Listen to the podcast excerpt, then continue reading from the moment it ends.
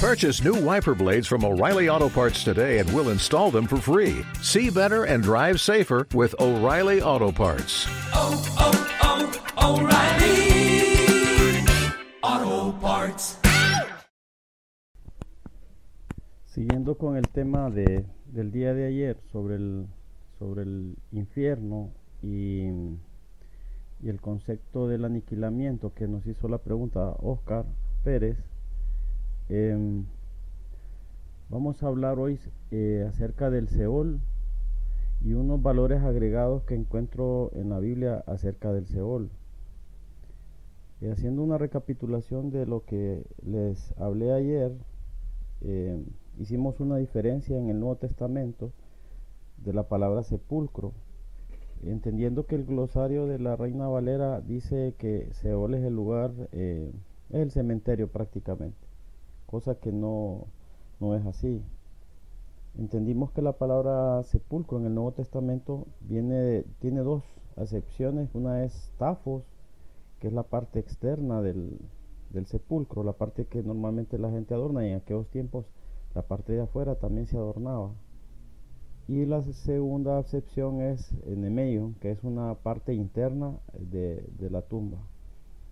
Así que eh, le faltó al glosario de la Reina Valera o a los de sociedades bíblicas explicar que no era eso así, sino que era la palabra sepulcro en el Nuevo Testamento tenía estas dos acepciones.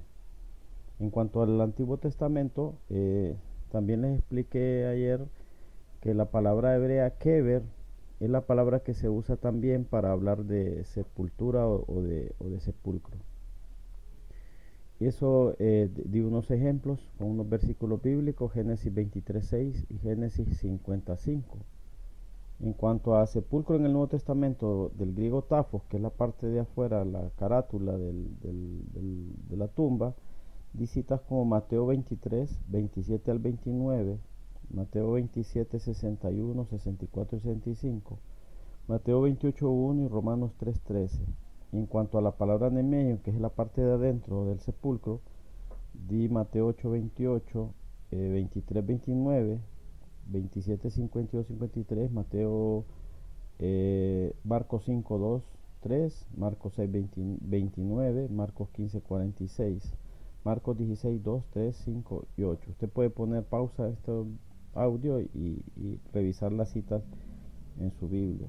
Otra cosa que, que bueno, ayer hablábamos del, del, del aspecto este y también hablábamos de que las personas, no solo ángeles son los que van al infierno, de hecho, en el Nuevo Testamento no se habla, no se usa en sí la palabra infierno para hablar de los ángeles, sino que es tártaro, que es una, una, un- es una habitación adentro del, del mismo centro de la tierra, el infierno, donde sufren los, los ángeles que pecaron en Génesis capítulo 6, que eso quizás lo hablaremos después.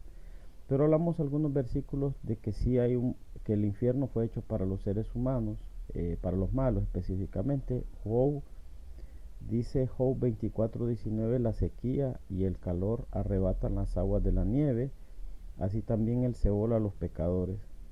Salmos 9:17 dice, los malos serán trasladados al Seol.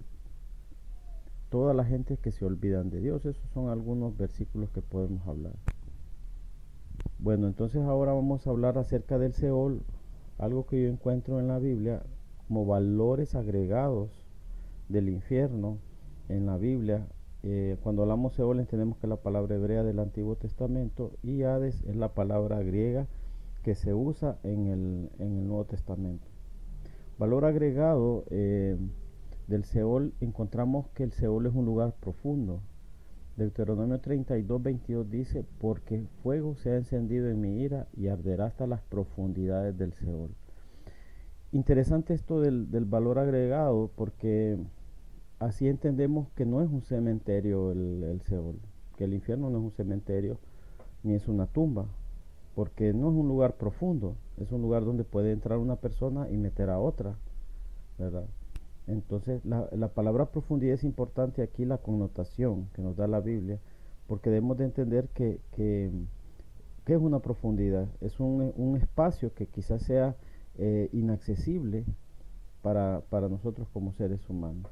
Entonces el Seol, eh, como valor agregado aquí, el infierno, es un lugar profundo.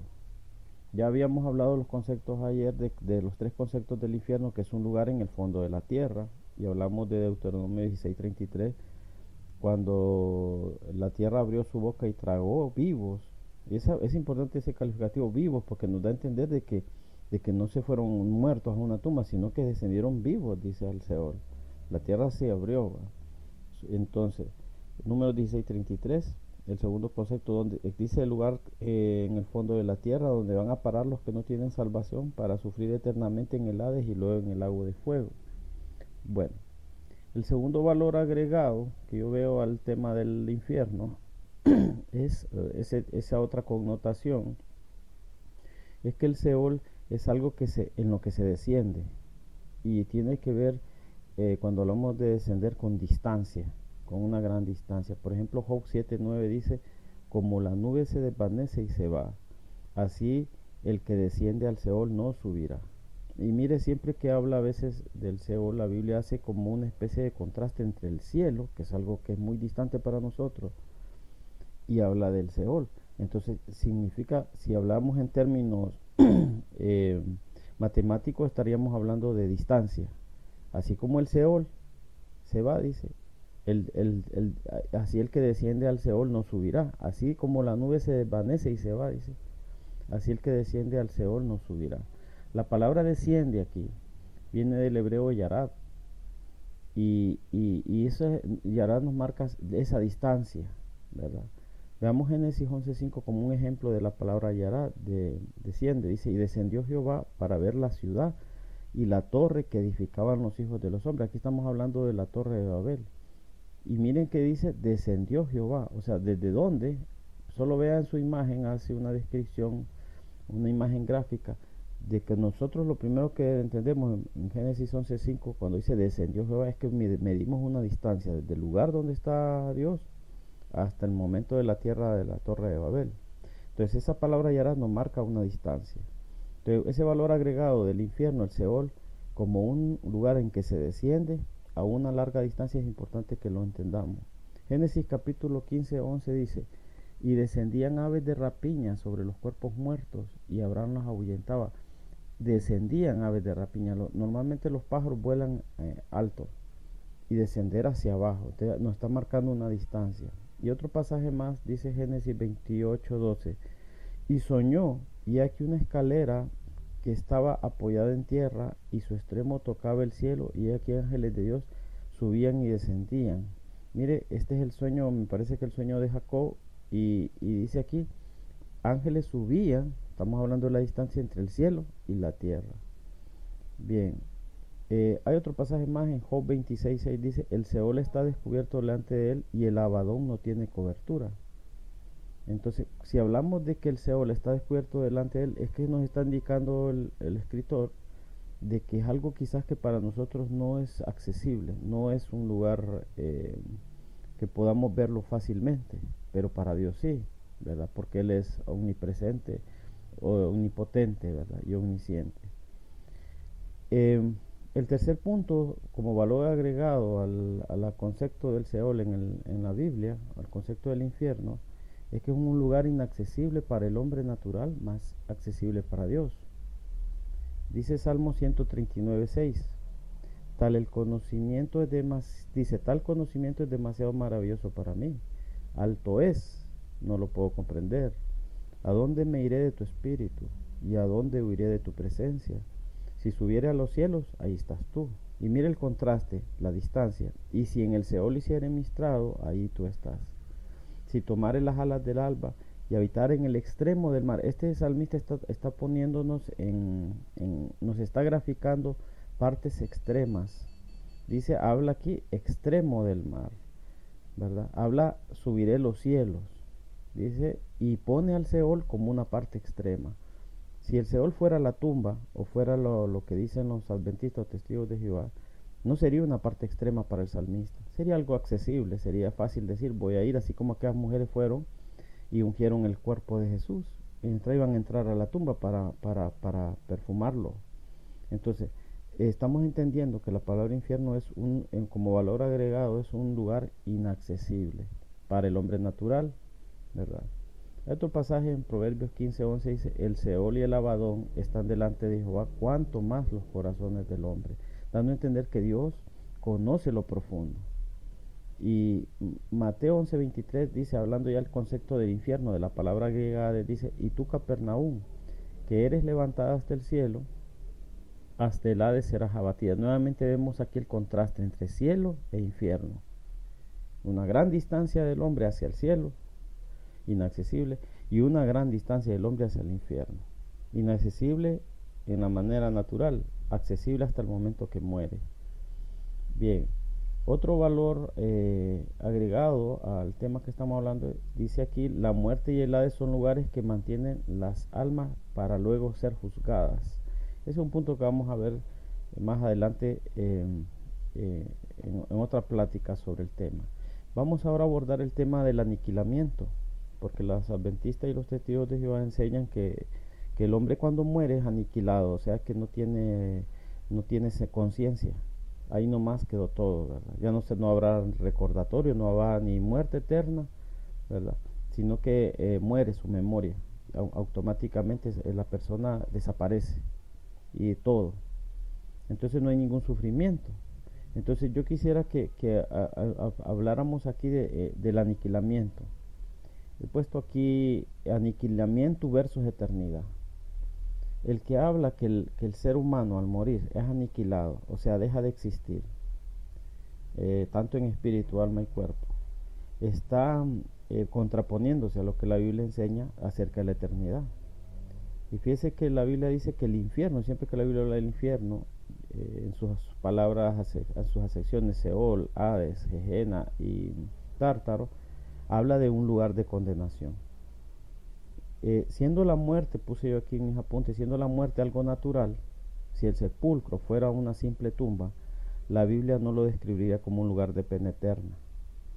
O sea, si es tan fácil morir hoy y ser enterrado, ¿qué tipo de condenación sería esa?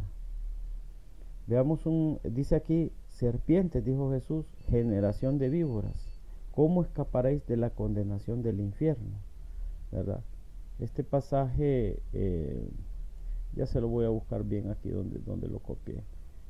Eh, permítame un segundo. Mateo.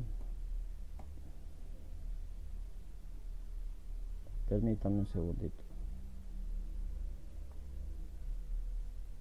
Lo copié y no lo, no lo registré el, el dato. Está Estamos hablando de Mateo 23:33. Dice, serpientes, generación de víboras, le dijo Jesús a los fariseos, ¿cómo escaparéis de la condenación del infierno? La condenación tenemos que entender es un término jurídico y es un término eh, que presenta una condición de que aquella persona que es condenada es apresada, que ya no va a gozar de garantías ni de libertades, sino que va a estar resignada y confinada a un lugar, a un lugar de tormento. Una persona que muere no es, según la doctrina del aniquilamiento, no sería confinada ni sería eh, sentenciada a pasar sufrimiento o pasar condenación. Entonces entendemos que el infierno, esa doctrina del aniquilamiento es una herejía, porque la Biblia nos enseña que cuando la persona muere, entra en condenación si no tenía Jesús es sentenciada de parte de Dios y entra a condenación. Entonces, es un término jurídico la palabra condenación. Morir y ser aniquilado y no existir no tendría ningún tipo de condenación, sería alguna cosa fácil y sencilla. Pero la Biblia nos enseña que la muerte en el, mundano, en la persona que no tiene a Cristo, implica eh, esa, esa condenación. Bien, otro punto importante sobre este tema del aniquilamiento versus eternidad es en las tumbas no hay, dice aquí, en las tumbas no hay fuego eterno. dice Marcos 9:45, si tu pie te fuera ocasión de caer, córtalo. Mejor te es entrar a la vida cojo que teniendo dos pies ser echado en el infierno, al fuego que no puede ser apagado. La palabra aquí, fuego que no puede ser apagado, es asbesto en el griego y asbestos. Y significa, incluso es traducido en, el griego clásico, Homero lo tradujo como fuego perpetuo. Y hubo otro, otro eh, en la escritura en el griego clásico están las citas de Estrabón, que dice el culto al fuego de los magos estaba muy extendido en Capadocia. Dice, él escribe de sus altares de fuego estaban ubicados en lugares sagrados dentro de recintos donde los magos mantenían el fuego siempre encendido. La palabra asbestos significa fuego siempre encendido. Incluso hoy en día en el, en el griego moderno significa inextinguible. Entonces son cosas que tenemos que entender como parte de lo que es eh, aniquilamiento versus eternidad. Que en las tumbas ese fuego no existe, pero en el infierno hay un fuego. Y eso entonces el infierno no puede ser una tumba. Y ese fuego que hay en el infierno es eterno. Entonces tenemos que en el infierno es un lugar de condenación y, en y también hay un fuego eterno. Hay otra cosa importante aquí eh, sobre el tema de aniquilamiento y eternidad o sea, cosas que son eternas en el infierno. Dice la Biblia que hay un gusano que no muere, hay un gusano eterno que va a atormentar a las personas. Marcos 9:44 dice, donde el gusano de ellos no muere y el fuego nunca se apaga. Ve aquí, hay dos puntos importantes en este paralelismo aquí. Habla de un gusano eterno y un fuego eterno. En la escritura hebrea se usa mucho el paralelismo. Algún día vamos a hablar acerca de la poesía y el paralelismo hebreo. En este caso es importante entender que, se está escribiendo en ese, concepto de, paralelo, ¿verdad? En este caso sería una especie de paralelismo sinónimo, un gusano que no muere y un fuego que nunca se apaga. Otro punto importante acerca de esto del, aniquilamiento versus eternidad es que hay, otro, hay algo, otra cosa que es eterna en el infierno y es el castigo. Dice Mateo 25, 45.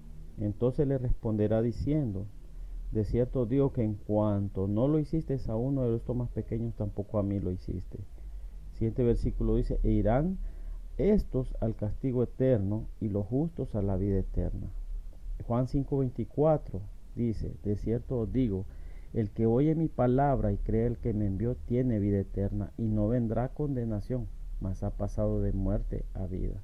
Vemos los contrastes, la vida eterna, la muerte eterna un punto importante que estamos hablando aquí, el castigo eterno. No solo es, si hubiera solo aniquilamiento y dejara de existir la persona, no tuviera ningún castigo. Pero el infierno no es la tumba. Por eso dice aquí Mateo 25, 45 y 46, estos irán al castigo eterno. Eso no solo es condenación eterna, no solo hay un gusano eterno, no solo hay un fuego eterno, sino que hay un castigo eterno, un sufrimiento eterno. Otro punto hablando del aniquilamiento, eh, puse aquí aniquilamiento versus cuerpo espiritual. Debemos de entender que, nosotros como seres humanos somos tripartitos. Tenemos cuerpo, alma y espíritu. Eso está en 1 Tesalonicenses 5 en uno de sus versículos. Pablo dice, todo vuestro ser, espíritu, alma y cuerpo sea santificado ese concepto tripartito del hombre que es más desarrollado en el Nuevo Testamento, que en el Antiguo Testamento el hombre es más visto desde el punto de vista bipartito, donde el alma y el espíritu están juntos y el cuerpo es aparte. En el Nuevo Testamento se desarrolla eh, quizás porque había más amplitud del conocimiento eh, desde, los griegos y se amplía al hombre como un cuerpo, como un ser tripartito, cuerpo y alma y espíritu. Pues el cuerpo eh, dice aquí es un cuerpo espiritual aparte. Lucas 16, 22 vemos la, cita de la historia de que Jesús cuenta acerca de Abraham, el rico y Lázaro, ¿verdad? Y dice que aconteció, 16, 22, que murió el mendigo y fue llevado por los ángeles al seno de Abraham y murió también el rico y fue sepultado. Y en el Hades alzó sus ojos estando en tormentos y vio de lejos a Abraham y a Lázaro en su seno. Este personaje que está hablando aquí en la Biblia ya murió, y no es que se extinguió. Jesús está contando que pasó a otra vida. Jesús está contando que, que hubo algo después de la muerte. Y eso es lo que nosotros entendemos como cristianos. Ese es la, el propósito del Evangelio, entender que hay vida después de la muerte, que esto se acaba, pero que nosotros, nosotros predicamos, somos portadores de, de un Evangelio que, que enseña que hay eternidad, vida eterna en Cristo, y hay muerte eterna para el que es condenado. Entonces, el aniquilamiento versus el cuerpo espiritual. Es importante entender que el hombre no puede ser aniquilado y extinguido, sino que hay una alma que pasa a otra vida. Y eso lo, encontramos en esa cita de Lucas 16, También tenemos aquí eh, eh, Apocalipsis 1.18 dice, el que vivo y estuve muerto, mas he aquí vivo por los siglos de los siglos y tengo las llaves de la muerte y del Hades. O sea, imagínense, está hablando Juan, eh, le está hablando Dios a Juan de que tiene las llaves del Hades. Si el infierno fuera el cementerio o el sepulcro, entonces no hay llaves para el cementerio. En aquel tiempo eran unas piedras. Estamos hablando de que, está, de, que es otro lugar, de que está hablando de, de otro escenario. El Hades, es, y en términos aquí está hablando del poder de Jesucristo para abrir ese lugar, a modo de que las personas no, que, no sean, no caigan ahí, sino que sean salvas. Y mm, ese factor es importante entender que nosotros tenemos un alma eterna. Desde que nacemos o tenemos esa alma o va con Cristo o, va hacia el infierno eterno si, no se tiene Jesús. Otra parte del aniquilamiento sería el último por hoy, sería que el aniquilamiento versus la resurrección. El que predica la herejía del aniquilamiento, que las personas al morir ahí quedaron y no hay más, está en contra de la doctrina de la resurrección. Porque dice, la resurrección no solo es para los cristianos que son salvos, también, también hay resurrección para condenación. Juan capítulo 5, 29 dice, y los que hicieron lo bueno saldrán a resurrección de vida, mas los que hicieron lo malo a resurrección de condenación. Daniel 12.2 dice, Daniel 12.2, muchos de los que duermen en el polvo de la tierra serán despertados, unos para vida eterna y otros para vergüenza y confusión perpetua. Aquí hay un concepto escatológico que debemos de examinar más adelante, que es la palabra dormir en, como término teológico. No significa morir. Dormir no significa, perdón, dormir, sino que significa morir en la Biblia. Y no significa estar aniquilado. Eso lo vamos a ver más después. Dice, unos para vida eterna y otros para vergüenza y confusión perpetua. Entonces hay un término importante aquí que es la resurrección. No se puede creer en el aniquilamiento porque nosotros creemos en la resurrección. Si el que enseña aniquilamiento está rechazando la resurrección. El que enseña el aniquilamiento está rechazando que el hombre es un cuerpo espiritual eterno. El que enseña el aniquilamiento está, está en contra de la eternidad. Bueno, esos son unos, unos eh, puntos importantes. Quisiera leer aquí algo hablando del, concepto de Seol, que a veces está en el glosario de la Reina Valera hecho por la Sociedad Bíblica con quizás con una intención mala. Dice aquí el glosario de Holman, de términos bíblicos, vea lo que dice el Seol. El concepto del Seol es difícil de entender de manera inmediata, dicen ellos. Se trata de un término hebreo de origen incierto, que en el lenguaje común significa abandonado o abismo. Se lo emplea como sinónimo de foso, muerte eh, y destrucción. Entonces, si vemos aquí, desde ya eh, hay diccionarios que van, van como, si usted agarra un diccionario y cree que ese diccionario lo va, a, lo va a orientar, más bien lo va a desorientar. Porque lo que hemos leído de la Biblia acerca del Seol y del Hades, lo, que entendemos por el infierno, no es que, que es un lugar incierto, de origen, en un lugar difícil de entender. Sí que está claro y entendido porque Jesús habló del cielo y del infierno. Está claro y entendido que la Biblia nos muestra que hay dos caminos, el ancho y espacioso, que conduce a, la muerte eterna y el, y, el, y el camino angosto. Eso es una verdad en la Biblia. Son, eh, son verdades que no se pueden eh, obviar.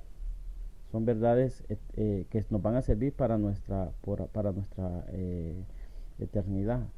hay una palabra en el diccionario que se dice axioma. Son axiomas que nosotros no podemos obviar. Dice Mateo 7:14 porque estrecha es la puerta y angosto el camino que lleva la vida y son pocos los que la hallan. Eh, vamos a buscar este otro versículo antes de, de terminar. Entrad por la puerta estrecha, 7.13 de Lucas, eh, perdón, de Mateo, porque ancha es la puerta y espacioso el camino que, que lleva a la perdición. Y muchos son los que entran por ella. Yo no pienso que una tumba sea ancha y espaciosa sino que está hablando aquí del camino que lleva a la muerte eterna, al infierno. Y habla en, el contraste ¿verdad? Que sería aquí otro paralelismo que es parte del lenguaje hebreo, ¿verdad? Aquí sería un, paralelismo antitético que está contradiciendo una cosa, la se, se contrapone a la otra, porque estrecha, dice, la puerta y angosto el camino que lleva a la vida y pocos son las que la hay. Bueno, seguiremos después con este tema del, del infierno. Espero que a muchos les, les guste, a otros les apasione. Si tiene preguntas, escríbalas. Eh, si le gusta, pues también puede poner ahí un me gusta. Es, importa, son, son cosas que de repente a uno lo... A mí me da igual, pero, pero de repente nos hacen sentir que, que las personas están aprendiendo, ¿verdad? Y que les gusta el tema. Entonces, eh, Dios me les bendiga a todos. Oh, oh, oh. ¿Necesitas ayuda? En O'Reilly Auto Parts te ayudamos. ¿Necesitas algún consejo? Te aconsejamos. Nuestros profesionales en autopartes están siempre disponibles para ayudarte a encontrar lo que necesites. Excelente servicio al cliente es solo una de las ventajas que ofrece O'Reilly Auto Parts. Los profesionales en autopartes. Oh, oh, oh.